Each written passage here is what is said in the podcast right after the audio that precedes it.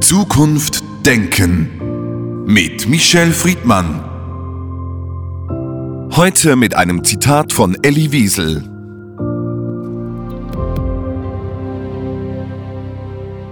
Man muss immer Partei ergreifen. Neutralität hilft dem Unterdrücker, niemals dem Opfer. Stillschweigen bestärkt den Peiniger, niemals den Gepeinigten. Michel Friedmann, wir blicken auf ein Jahr Krieg zurück in Europa. Der Angriff der Russen auf die Ukraine liegt genau ein Jahr zurück. Was haben Sie in diesem Jahr gelernt zum Thema Krieg? Erstens, dass Europa kein Kontinent ist ohne Krieg und dass die Metapher, dass man Politik machen könne ohne über Krieg oder dass Krieg kein Mittel der Politik ist, eine absurde Selbstbe Leugnung ist und man sich anlügt, damit man keine Konsequenzen ziehen muss. Der Kontinent Europa ist ein kriegerischer, schon alleine historisch. Bis vor wenigen Jahrzehnten zwei Weltkriege, die Shoah.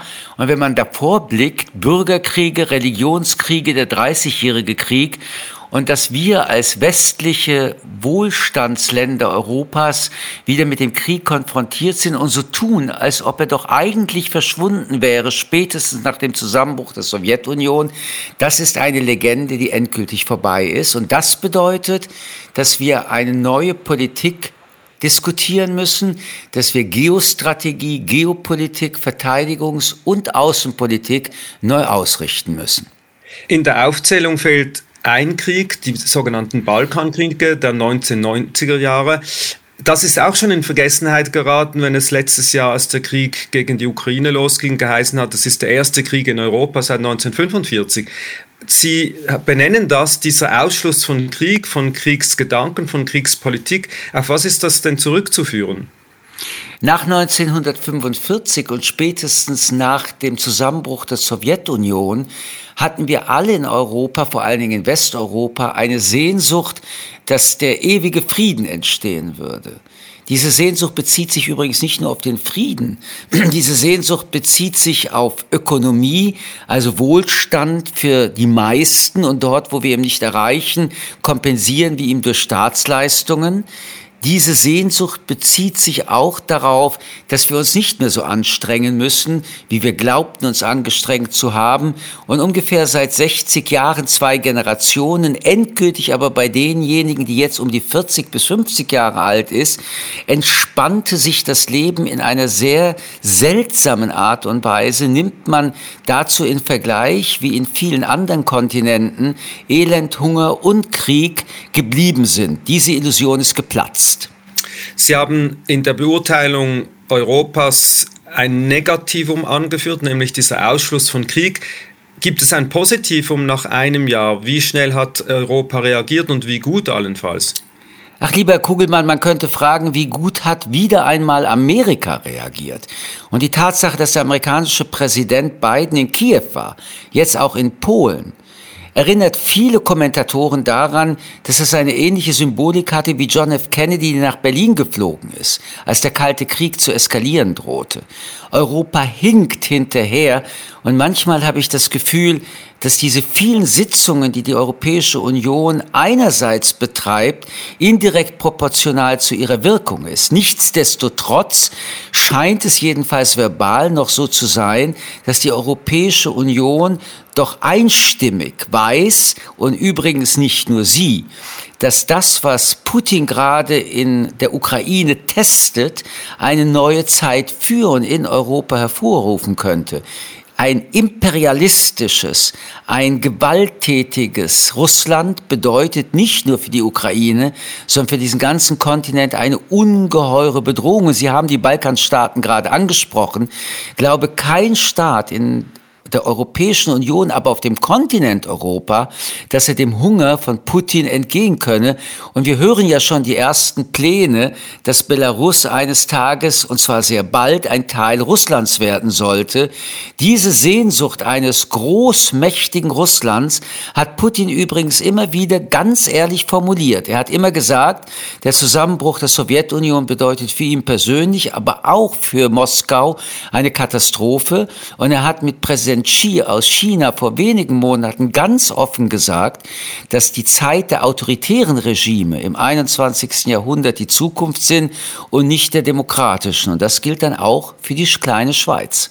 Was heißt das denn für das Europa der Zukunft? Genau dieser, dieses Spannungsfeld zwischen Demokratie, Autokraten, der geopolitischen Verwerfung, die dieser kleine Krieg in Anführungszeichen ja schon jetzt bedeutet. Also wenn viele Länder der Europäischen Union, fast die meisten, nicht auch Mitglieder der NATO wären, und da ist nicht nur Amerika gefragt, aber vor allen Dingen, dann wäre diese Europäische Union total schutzlos gegen den Hunger von Putin. Das muss man sehr deutlich betonen, weil eigentlich ist das eine unglaubliche Situation.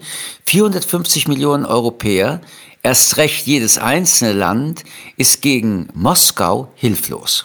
Das heißt aber auch, dass die europäische Politik, die ja ständig nach dem Prinzip funktioniert, Try and Error, sich auch weiterentwickelt, eine Politik finden muss für nach dem Krieg. Wie soll diese denn ausschauen?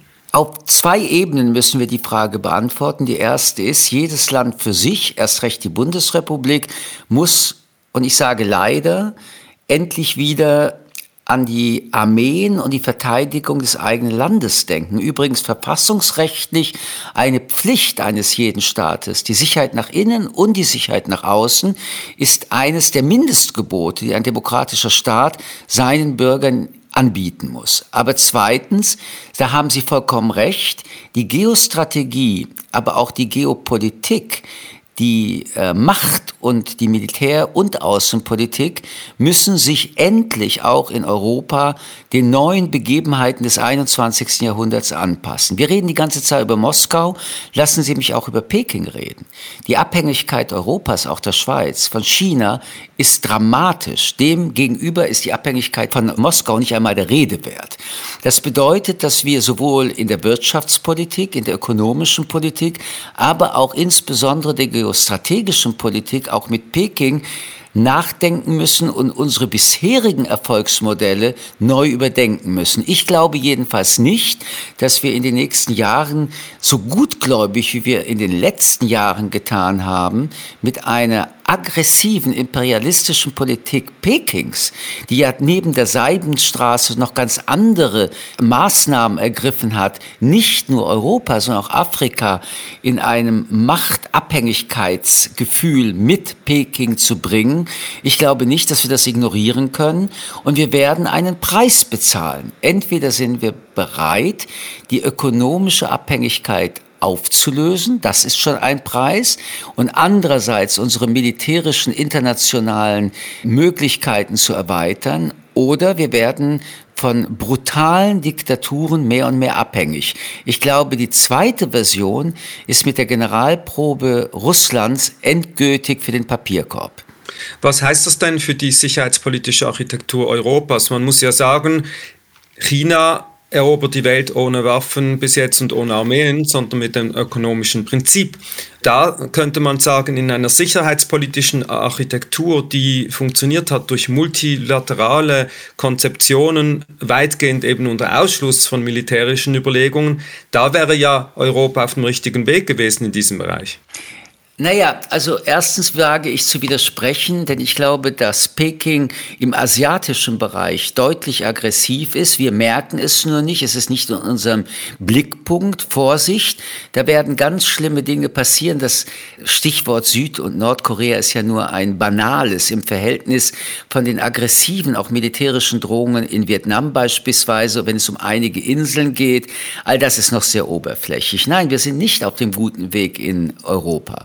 Unsere Vorstellung, wir hätten mit nichts was zu tun, wir können uns die Hände in Unschuld waschen und dann würde uns niemand auch militärisch bedrohen, ist mit dem Ukraine-Krieg endgültig vorbei.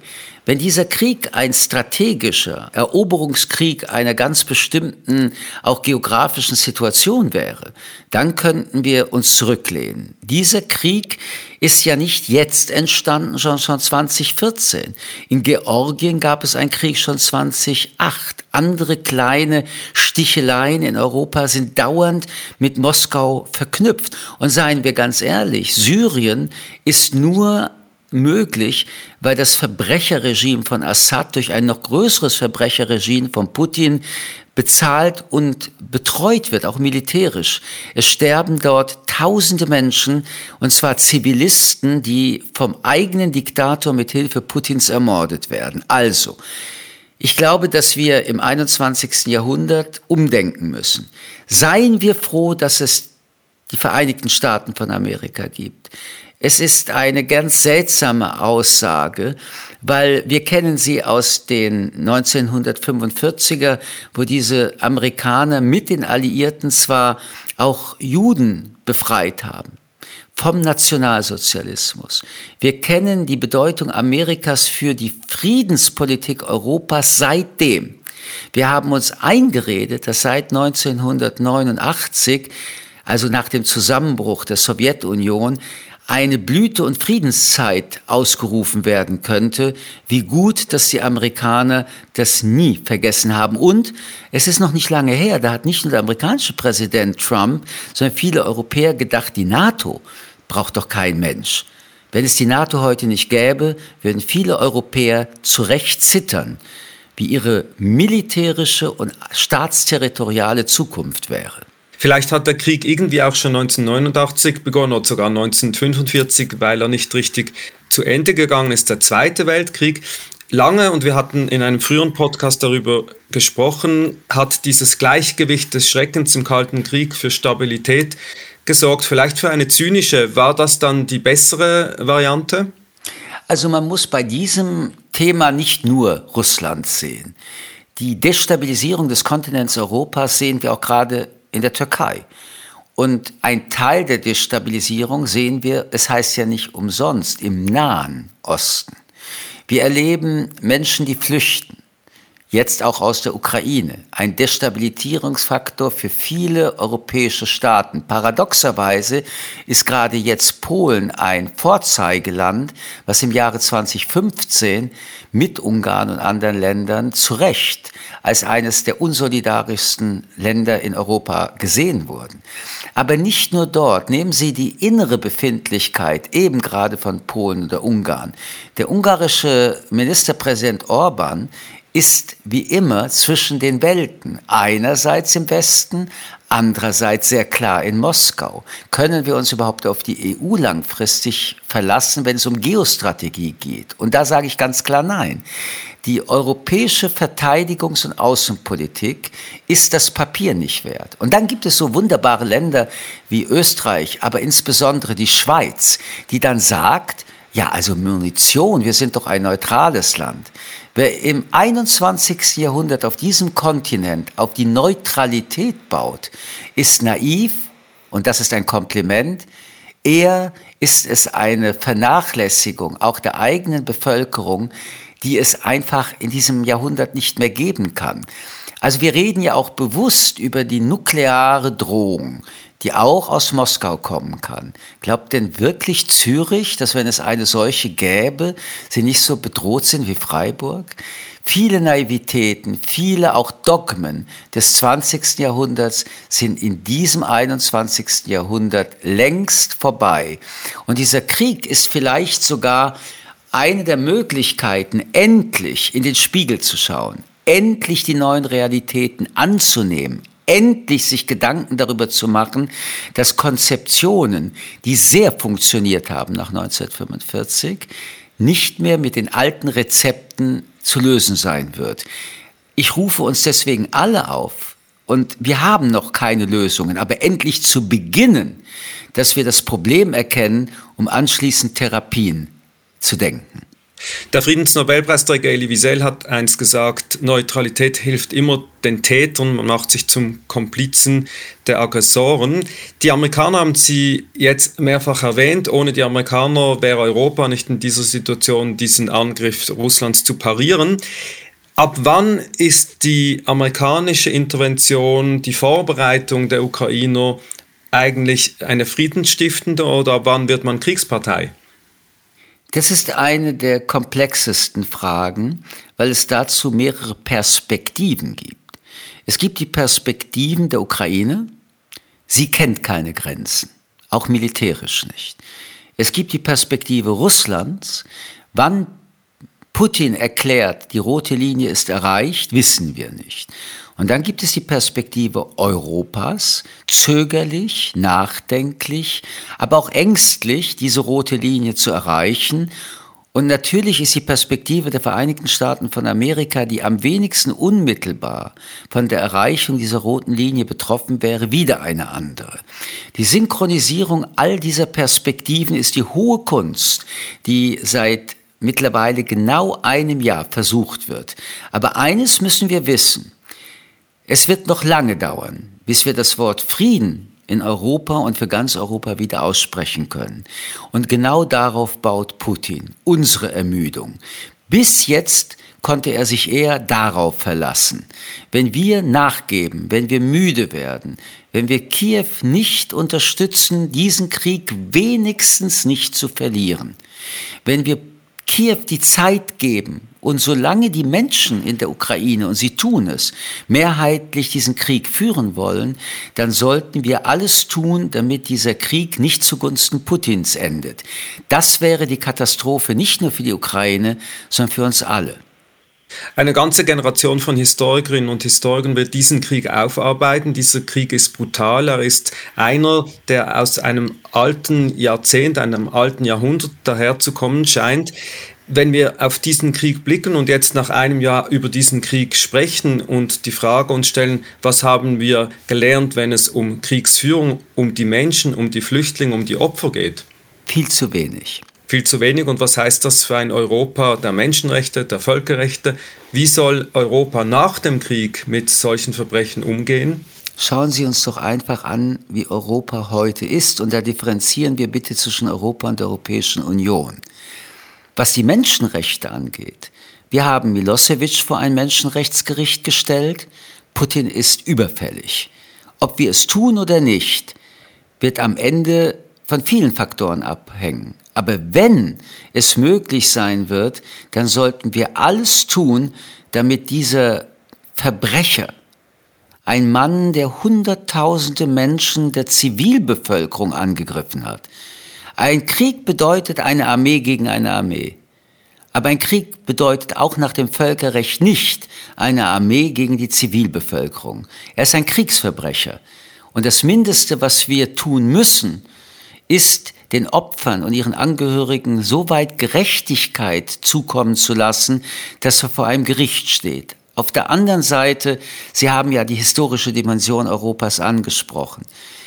Ich möchte mir nicht vorstellen, wie viel Wut, wie viel Trauer, wie viel Rachegedanken wieder entstanden sind. Dieses Europa ist letztendlich ein Kontinent des Blutes. Grenzen sind nie und nirgends so oft verschoben worden wie auf diesem Kontinent. Wenn wir uns ein weißes Blatt Papier vorstellen und die letzten tausend Jahre der Grenzziehungen nehmen, dann wird es zu einem schwarzen Blatt Papier.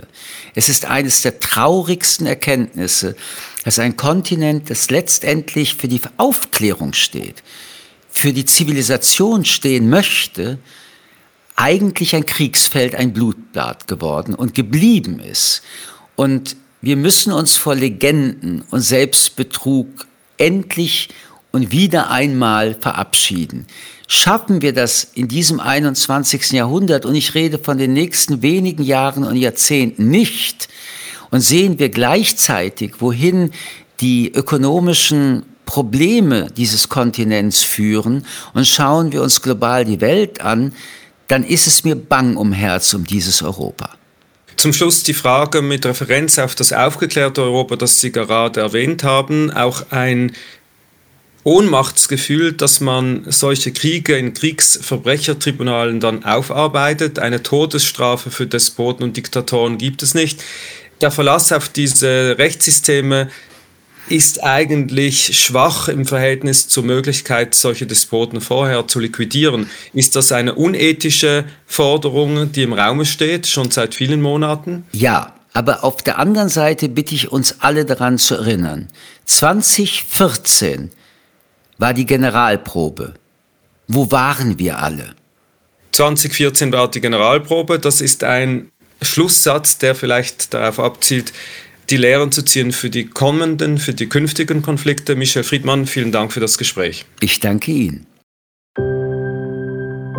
Zukunft Denken mit Michel Friedmann. Ein Podcast des jüdischen Wochenmagazins Tachles.